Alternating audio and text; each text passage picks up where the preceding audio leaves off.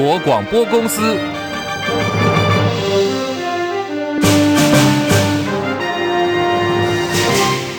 大家好，欢迎收听中广新闻，我是黄丽凤。一起来关注的是政坛焦点，无党籍总统参选郭台铭今天公布他的副手人选是资深艺人赖佩霞。我将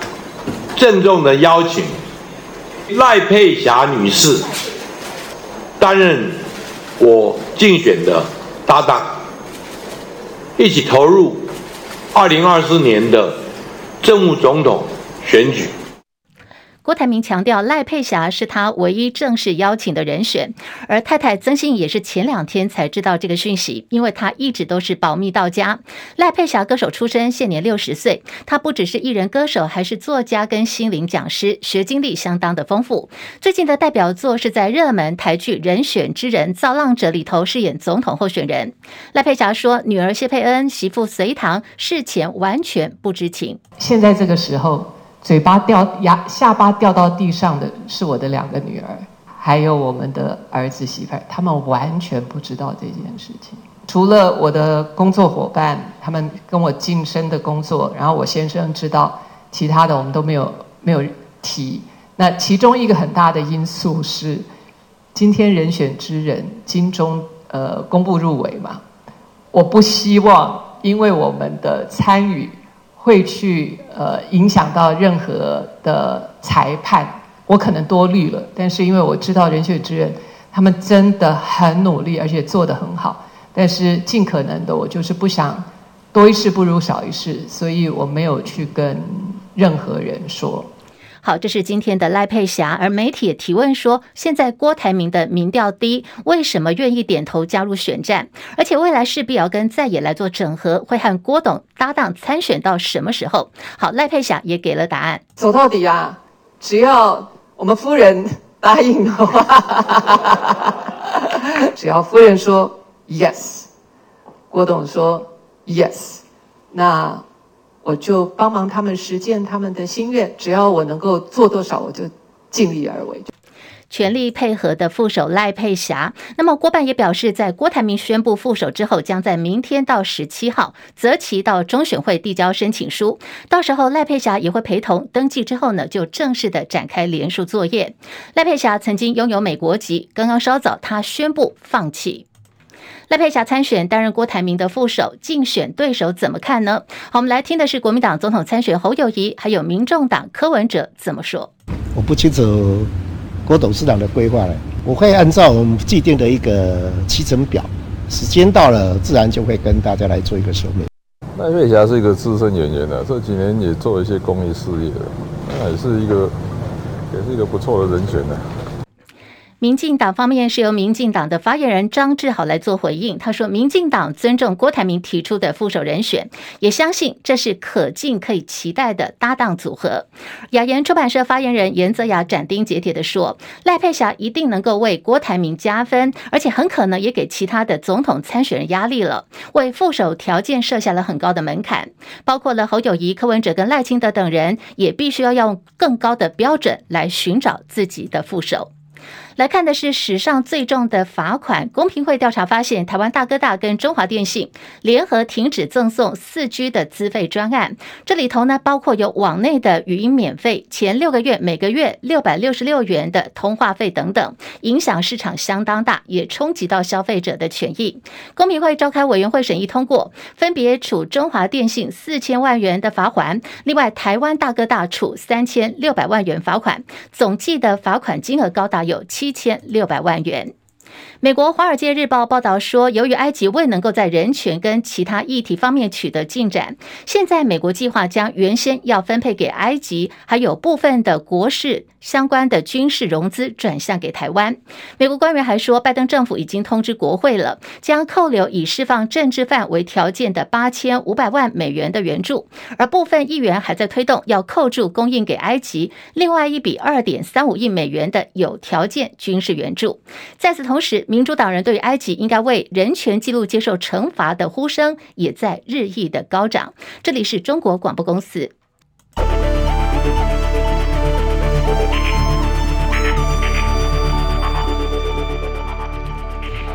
台北股会双升，台股开高走高，盘中大涨了一百七十多点。那么在新台币的汇率方面，升幅扩大，盘中一度触及到三十一点八九兑换一美元。好，现在台币的汇率呢，午盘是暂时收在三十一点八七二兑换一美元，呃，是目前有升值九点六分。另外，在加权股价指数方面，涨两百零二点，一万六千七百八十一点，涨幅百分之一点二零，成交量两千四百四十七亿元。柜台指数上涨三点五八点，两百一十八点六七点，涨幅百分之一点六六。日本股市大涨四百六十六点，三万三千一百七十三点，涨幅百分之一点四三。韩国股市上涨二十四点，两千五百五十九点，目前涨幅百分之零点九八。港股方面小跌五十五点，来到一万七千九百五十三点。大陆股市，上海综合指数在平盘附近震荡三千一百二十四点，深圳成指下跌五十二点，一万零两百零三点，跌幅百分之零点五二。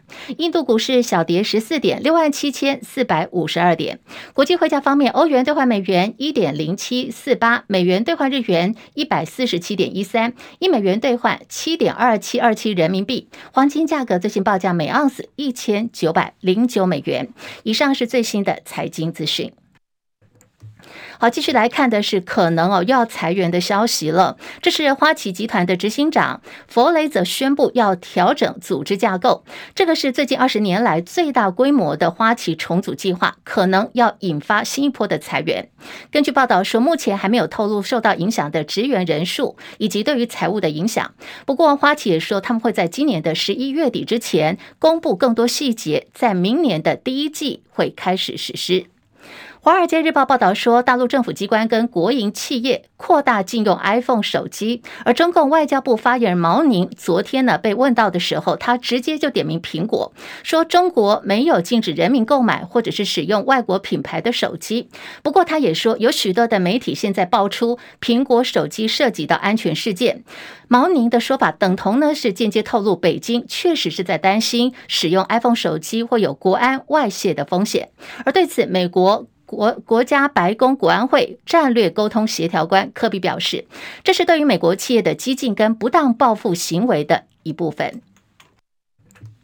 美国史上最大的反垄断案开审，这是全球的搜寻引擎 Google 遭到了美国司法部控告反托拉斯诉讼，从十二号开始就开庭了。这场的诉讼呢，将是马拉松式的，审判时间会历时有十个礼拜，可能要一路进行到十一月底，而估计要到明年年初才会有裁决的结果。最严重的情况很可能会导致哦，现在已经创立了二十五年的 Google，在未来有面临到解体的风险。美国太空人卢比欧最近在国际太空站，他足足待了有三百五十多天，已经打破了美国人在轨道任务里头一次停留时间最久的记录。来自法新社的报道说，卢比欧呢今天是跟美国国家航空暨太空总署进行了直播谈话。他说，在某些方面，这是一个令人难以置信的挑战。他说，很希望他能够在国际太空站继续的停留，然后能够待满三百六十五天。行政院会在今天通过由劳动部所报告的基本工资调整方案，从明年元旦开始，每个月的基本工资调升为新台币两万七千四百七十元，这个调幅大概是百分之四点零五，估计全台社会的劳工人数。达到有一百七十九万人，每小时的基本工资会从一百七十六元，好，现在这个费率呢调整到一百八十三元，一口气涨七块钱。这个部分估计有六十万名的劳工可以受惠。超私进口巴西鸡蛋这个疑云呐，还有风波持续的笼罩。国民党立委赖士葆今天说，经过他的调查，也对比了巴西机关啊，巴西鸡蛋的进口。在海关方面，另外呢，在农业部的统计数据，他都做了比对，发现这里头数据是有落差的，所以质疑是否除了超市公司以外，另外还有其他人也从巴西进口鸡蛋。卷入巴西蛋风波的台农蛋品公司遭到裁罚，董座涂万财哦，他是这个号称南霸天的养鸡大王，原本承认巴西蛋误标效期，要扛下一切的责任。不过呢，昨天他翻供哦，出面喊冤说，当时呢是农业部的官员要他出面帮忙证实超丝有经营鸡蛋的生意，叫他帮忙农业部洗蛋上市，然后呢，没有想到自己竟然就成了冤大头，现在被罚四万块钱就已经很委屈了。如果说未来继续罚款的话，不排除他要提告。高雄市卫生局今天说，已经成案的部分先裁罚台农蛋品公司三十万元，另外还在调查的是蛋品标示不实的情节轻重问题，这个部分最高罚款四百万元。林先元报道。高雄市卫生局副局长潘兆颖说明，台农蛋品公司违规财罚分成两个部分。第一个部分是台农蛋品公司未依卫生局要求，在十三号完成意见陈述，有拒绝规避之事实，这部分先裁罚三十万元。台农蛋品公司负责人昨日未依卫生局通知完成意见陈述，有拒绝规避的事实，违反食品卫生法第四十七条第十一款规定，已处以新台币。三十万元罚款在案。至于蛋品标示不实这部分的行为，还在调查，情节轻重，最重可以处罚新台币四百万元。该公司违反食品安全卫生法第二十八条标示不实已结，卫生局正协同食药署及屏东县卫生局积极调查相关事证，定依其情节及损害程度从重裁罚，最高可处以新台币四百万罚款。中广记者林宪元高雄报道。好，现在进口巴西鸡蛋的误标效期风暴持续的扩大，恐怕不只是台农的蛋品而已哦。刚刚最新消息说，冠军蛋品这个品牌呢，在全联超市的架上可以看得到。冠军蛋品现在也被波及，疑似呢也是标错了效期。通路商全联证实。从即日起，有四款巴西进口的鸡蛋全面下架，而且已经买的消费者也可以到全联去办理退货。另外，高雄市议员邱玉轩发现说，他家里买到两盒台农的这个鲜红蛋，产地标示竟然是澳洲，所以他质疑说，这批澳洲鸡蛋的标示到底正不正确，是不是也有过期的问题呢？现在巴西蛋引发了消费者的恐慌，台中市长卢秀燕喊话中央应该要提供流向，所以呃，如果在这部分能够紧速提供流向去处的话，地方才能够把食安做好。寇世金报道。台中市议会临时会进口巴西蛋问题引发关切，议员刘世洲在确认议事记录时，询问市长是否掌握巴西蛋去向，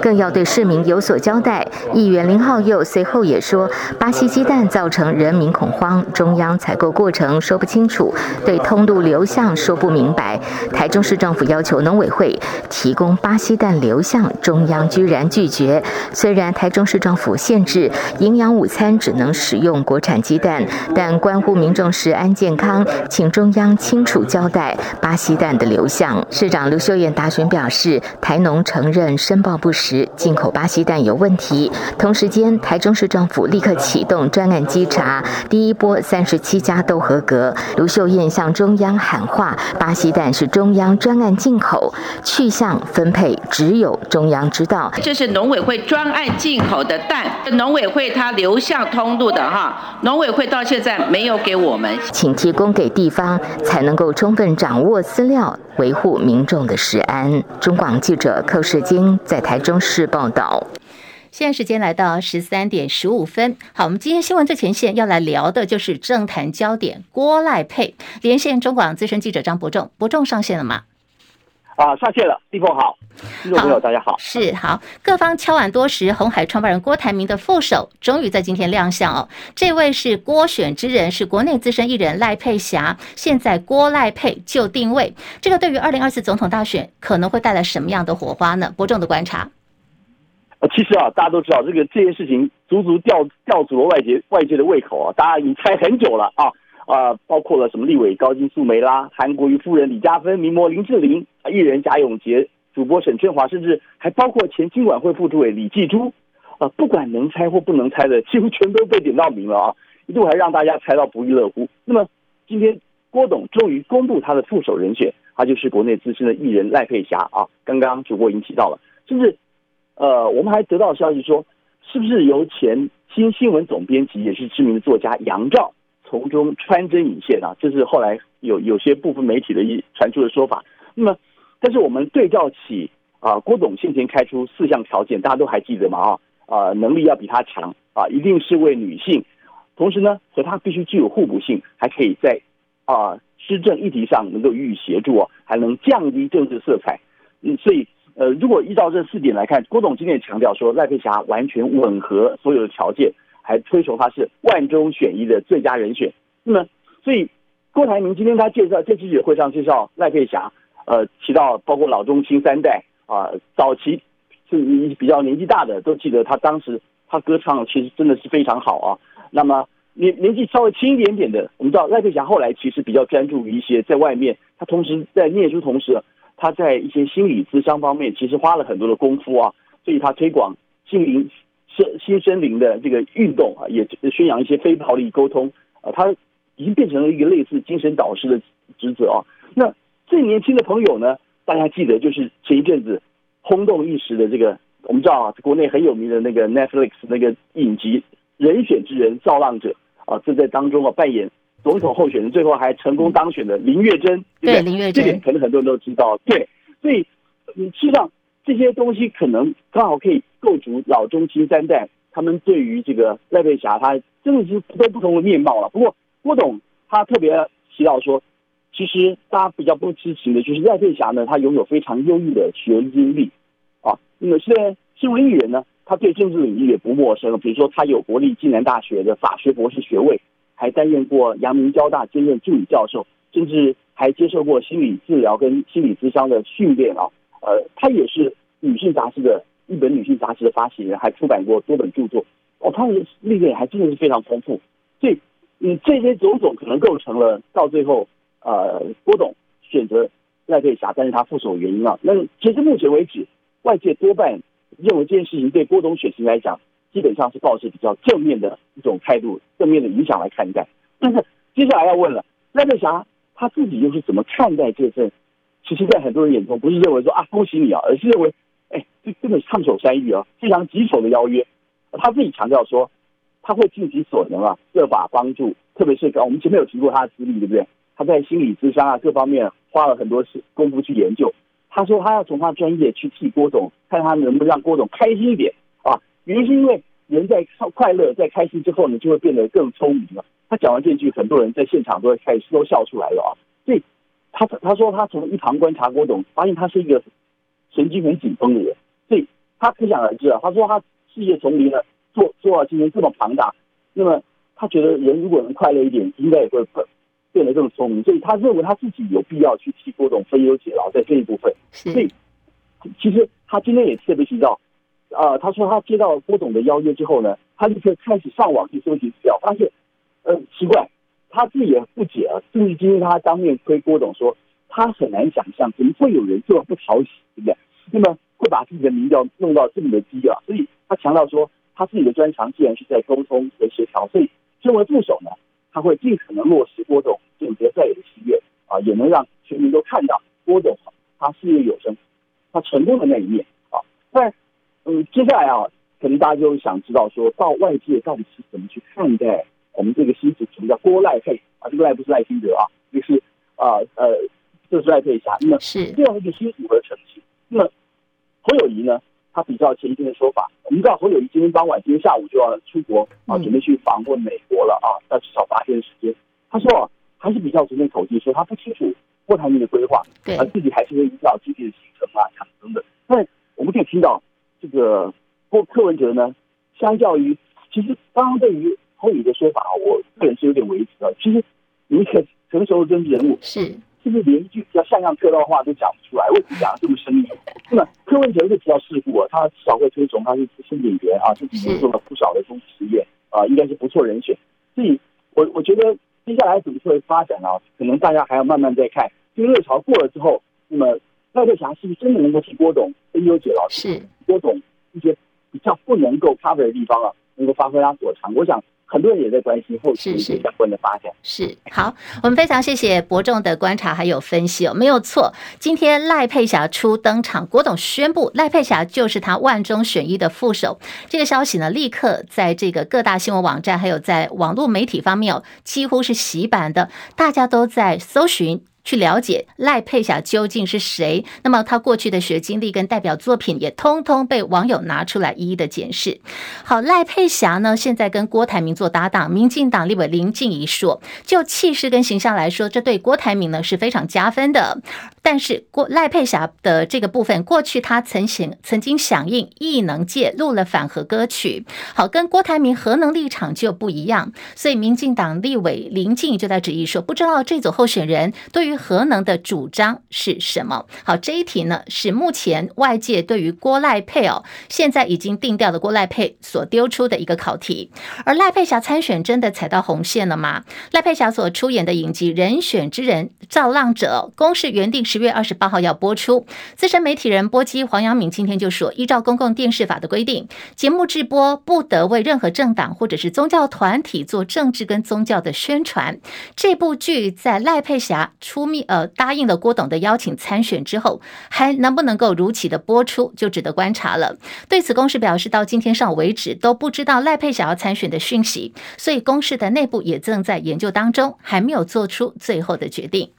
前新竹市文化局长钱康明被离职之后，他很不高兴哦，连日发文指控新竹市长高虹安的男朋友李中庭干政，干涉了新竹的跨年晚会事宜。对此，新竹县还有新竹市的不动产开发商业同业公会发出了共同声明。好，这份声明出来之后，等同打脸了钱康明。钱康明呢，也在看到声明之后，已经在脸书发文道歉了。这是钱康明在连日的风波跟发文之后第一次的翻车。而对于钱康明连日爆黑料，新竹市议会的新连线政团的议员们，今天呢是召开了联合记者会，痛批钱康明处理儿童探索馆跟展演中心的时候，私底下呢跟某一家的特定厂商有密切的接触，还曾经多次邀约高虹安私下去跟厂商会面，可是都遭到了拒绝。另外，对于业务的掌握状况，根据议员的这个角度来看，是说他。状况不好，多次被人家投诉。定期会的报告改善事项也还写着没有，写个无哦，一个大字。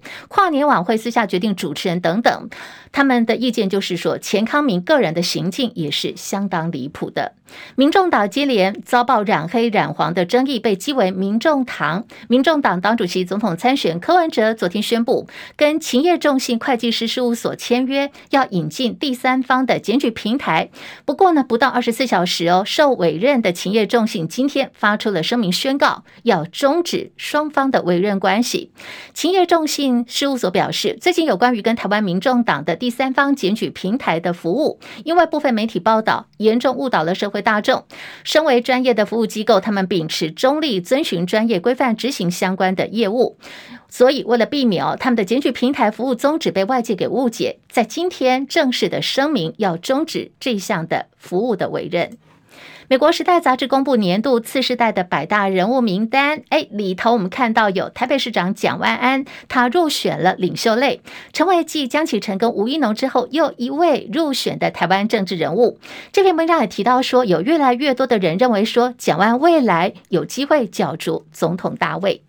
全国火车驾驶工会动员令，中秋节跟国庆日的假期要依法休假不加班。昨天连数截止了，超过九成九的火车司机表态不出勤，没有连数的全台不到十个人哦。所以台铁的中秋节疏运现在看起来可能要加把劲，有点不妙了。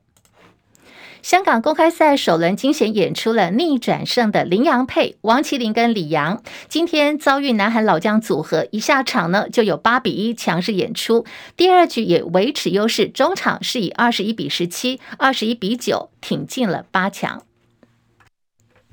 由中华篮球协会所主导的跨联盟篮球邀请赛即将在本月十六号礼拜六在台北和平篮球馆开打。除了国内三大联盟总共有六队参赛之外，也邀请中华男篮亚运培训队参与两场比赛。不过，职篮工会质疑说，篮协事前没有做沟通啊。在今天呢，他们发出了声明说，经过亚运男篮队队员的讨论之后，婉拒参加这一次跨联盟邀请赛的赛程，也呼吁各界应该反思哦，台湾篮球。为什么不愿意在制度跟计划方面做到应尽的努力跟准备呢？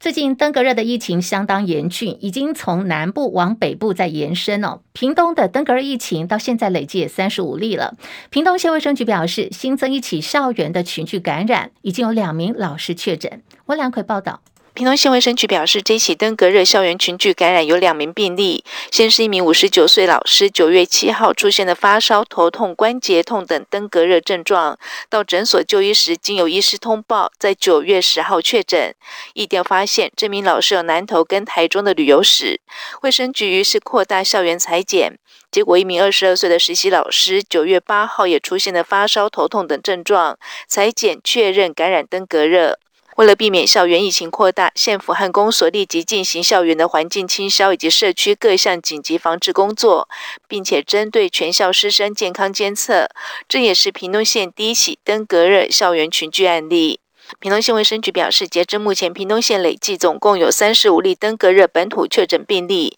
分别是万丹乡十九例、屏东市十一例、潮州镇两例、竹田和长治各一例。中广记者温兰奎屏东报道。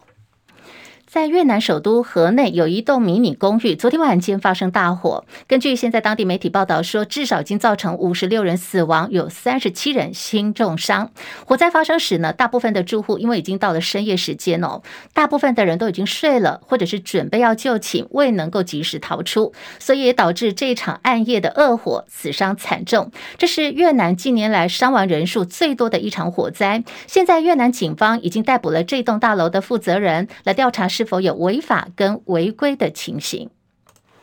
世界上到底有没有外星人？我们从小到大就是一直有这个迷呃问题，然后看了很多的书，有很多电影在记载哦。这个问题一向都是一个大哉问。那么在墨西哥呢，最近有一名研究者跟一名当地的媒体记者，在墨西哥公开的圣拉扎罗国会的听证会上，带来两具据信呢是在秘鲁二零一七年所发现的外星人的尸体，其中有一具呢还被证实是已经怀孕了，在 X 光的照射下。发现躯体内部有卵。